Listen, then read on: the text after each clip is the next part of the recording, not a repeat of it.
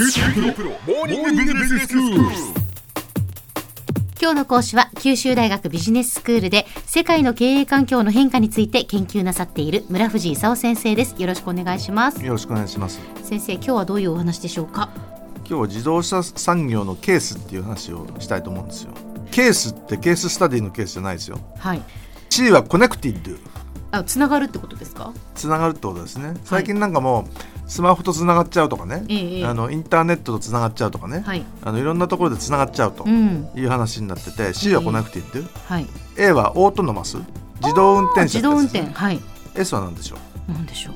サービスじゃないですよ。 Shared って言うんですよ。シェア共有するってことですか？もう最近あの、えー自分で買わなくたって持ってりゃいいんじゃないのとうん。いう、その Shared とはい。いう話が出てきたんですよ。ええええ。E は Electric。あ電気自動車っていうことですか？電気自動車ってやつですはね、いはい。でそういう意味じゃケースっていう言葉がねそのええ。 Connected・Autonomous・Shared・Electric というあたりが、その自動車業界の人たちはもう気になってしょうがないとうーん。いう話なんですよ。もう今からはそうなんだっていう話ってことですね。この間トヨタとソフトバンクが、ええ。あの合弁会社作ってましたよええね、ええええ。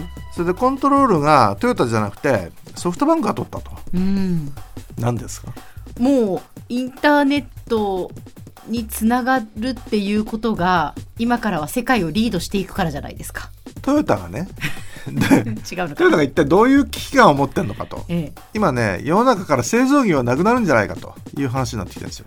製造業がなくなってみんなサービス業だとかね。情報産業になっちゃうんじゃないのと、でそういう意味じゃ自動車産業今まではね新車を販売するというのが売り上げでしたと。ええところが電気自動車の自動運転車をみんなでシェアするというようなことで別に買わなくてもいいと。じゃあこれを使うっていうサービスに対してお金を払うと。いうようなことに産業の形が変わっちゃうんじゃないかと。いうようなことをトヨタが思い始めたわけですよ。はい。製造業じゃなくてええ。サービス業にひょっとしたらなるのかと。はい。でそこでそのソフトバンクがね情報通信とかそのシェアドを握ってるわけですよ。はい。でひょっとすると世の中はね自動車産業じゃなくて Google だとかバイドゥだとか Amazon だとかねソフトバンクだとかそういう人たちが覇権を握るんじゃないのかと。はい。で何してんだかよく分かんないからね。とりあえずじゃあちょっとソフトバンクと合弁会社作って配車サービス、うん。配車サービスってソフトバンクがかなりのシェアも握ってるんですよ今年中に配車サービス始めてね。ええ。2年後の2020年には自動運転車による配車サービス始めるかと。はいうような話になってきてるわけですよ。そんなスピード感で物事が動いてるんですね。そんなスピード感なんですよ。はい。で GM が目指す3つのゼロって知ってます？ええ。衝突ゼロ排ガスゼロ交通渋滞ゼロって言うんですけどね。ほうほうほうほうほう衝突ゼロってことはだから自動運転ってことですよね。交通渋滞ゼロも自動運転なんですよ。あなるほど。自動運転でコネクトするとねはい。自動車が自分の周りだけ見ると、ええ。センサーで見るみたいな話じゃなくて、はい。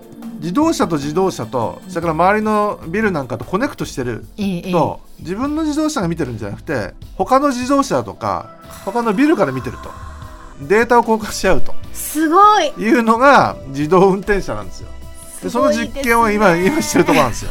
ということでビッグデータを握っちゃってねコントロールする方が結局勝つという話にだんだんなってきちゃったんですよ。やっぱりそうなんですね。もうこれからの社会は本当に情報を握ってるところが勝つんですね。でこの間そのトヨタとソフトバンクが合弁会社作る時にねええ。もう一つ大変な発表をあのしてたの知ってます？トヨタとトヨペットとカローラとネッツの4つの販売系列で5000店舗くらい持ってたんですよ。はいでこれを全ての販売店で全ての車種を販売することにするということを言ったんですよ。はいでトヨタ的に言うとねなんかいろんなもの作んなきゃいけなくなってきてね。本当は水素って言ってたんですよ。だからもう水素もうダメだと、どうもなんか世の中の流れから言うとその電気自動車だと。電気自動車にもものすごいお金を突っ込まなきゃいかんと、うん。そうするとあんまりいろいろあのたくさん車種を作ってねはい。いろんな人向けに販売してると。いうようなことできないと。少数のいいやつを作んなきゃと。で4つあの販売系列持ってるわけにいかんだろうと。いうことになって全部統一しちゃおうと。でカーシェアリングはい。これもさっきちょっと言ったね、ええ。あの新車販売じゃなくて、うん。シェアとして使うとサービス産業でサービスレベニューをゲットすると。ビジネスモデルが変わっちゃうとねカーシェアリングやんないわけにいかないんですよ。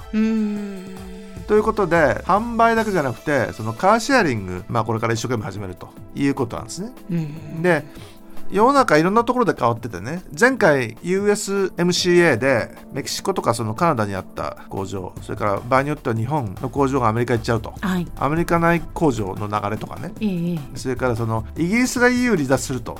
これもなかなかちゃんと合意できないんだよね。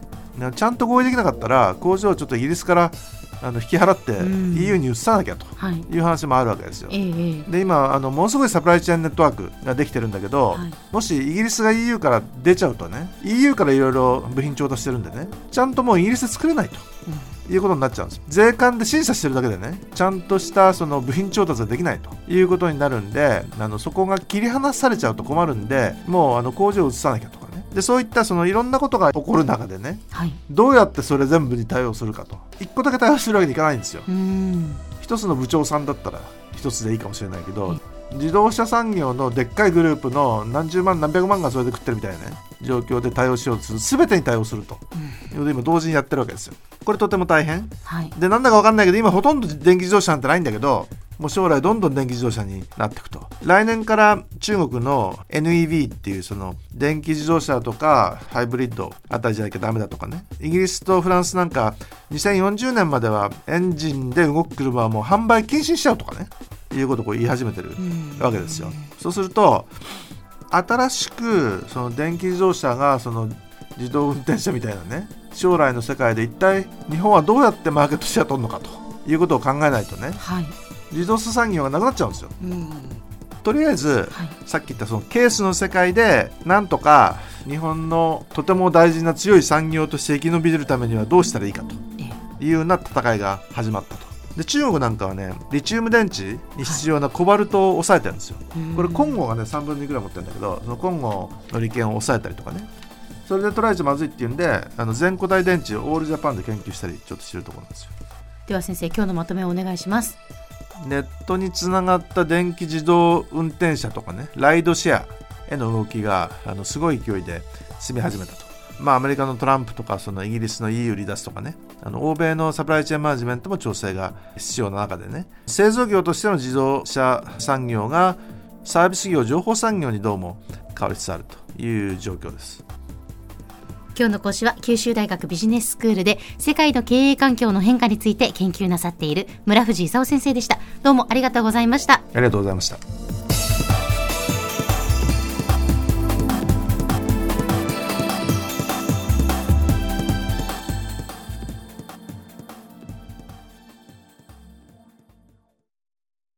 QT プロは通信ネットワーク、セキュリティ、クラウドなど QT ネットがお届けする ICT サービスです九州中に展開した光ファイバー網を基盤に一番身近なビジネスパートナーとして九州の企業自治体の皆様をサポートします。